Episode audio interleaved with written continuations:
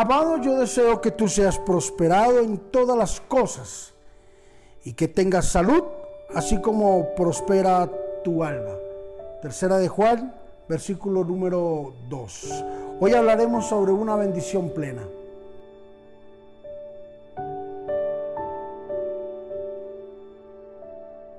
La verdadera prosperidad y bendición provienen de parte de Dios. Dios fue quien hizo de Abraham un gran personaje. Y no solamente un gran personaje, sino que hizo de él un hombre muy próspero, muy rico. Así como lo hizo también con José, con David, con Salomón y con Daniel. Como lo está haciendo contigo, como lo ha hecho con muchas personas que están en los caminos del Señor. La prosperidad es uno de los tantas, de las tantas manifestaciones que Dios en estos tiempos está sacando a luz para que se den cuenta la humanidad de que no hay como vivir con el Señor. Pero la bendición de Dios no solamente queda guardada en un sentir financiero de números o de ceros a la derecha.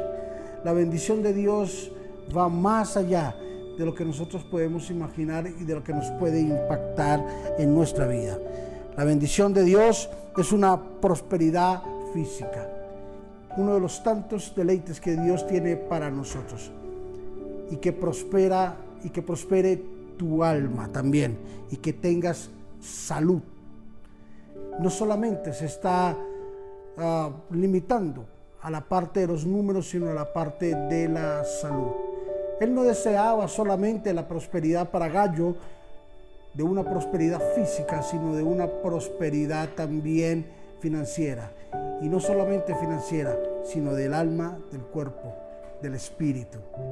Entonces Dios anhela que vivamos una vida llena de salud, porque una de las riquezas más grandes que puede tener el ser humano es la salud.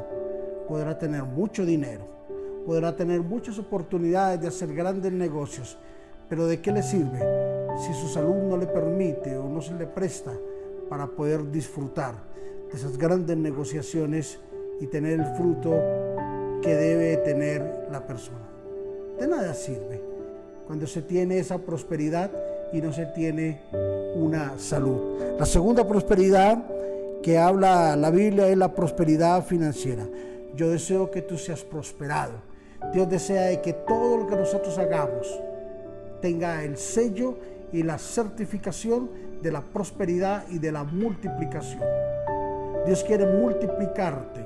Escúchame, Dios quiere bendecirte, bendecir tu casa, tu empresa, bendecir tus negocios, bendecir tus inversiones, bendecir todo lo que confiere a la parte financiera.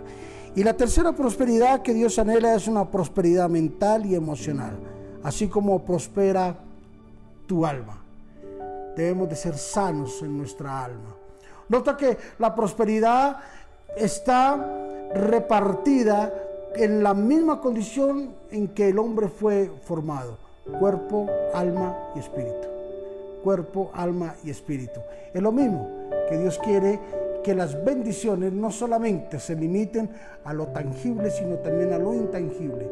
Que las bendiciones no solamente se limiten en lo que podemos tocar, sino también en las cosas que no podemos ver. Padre, te bendecimos en esta hora y te damos ah, gracias por ser nuestro Dios, por ser nuestro líder, por ser nuestro Señor, nuestro proveedor, Dios. Gracias por esa libertad plena que hay en Cristo Jesús. Por esa libertad plena que hay en ti, Señor Jesús, para poder seguir adelante. Para poder ver la prosperidad en nuestra casa. Gracias por bendecirnos. Gracias por darnos la oportunidad. Gracias por la salud. Gracias por la estabilidad emocional. Gracias por la estabilidad financiera para mis hermanos. Porque les prosperas les abres puertas, Señor, en donde de repente ellos creen que no hay. Señor, ahí tú apareces con señales y prodigios del cielo para bendecirnos. Gracias Espíritu Santo. En Cristo Jesús. Amén y amén.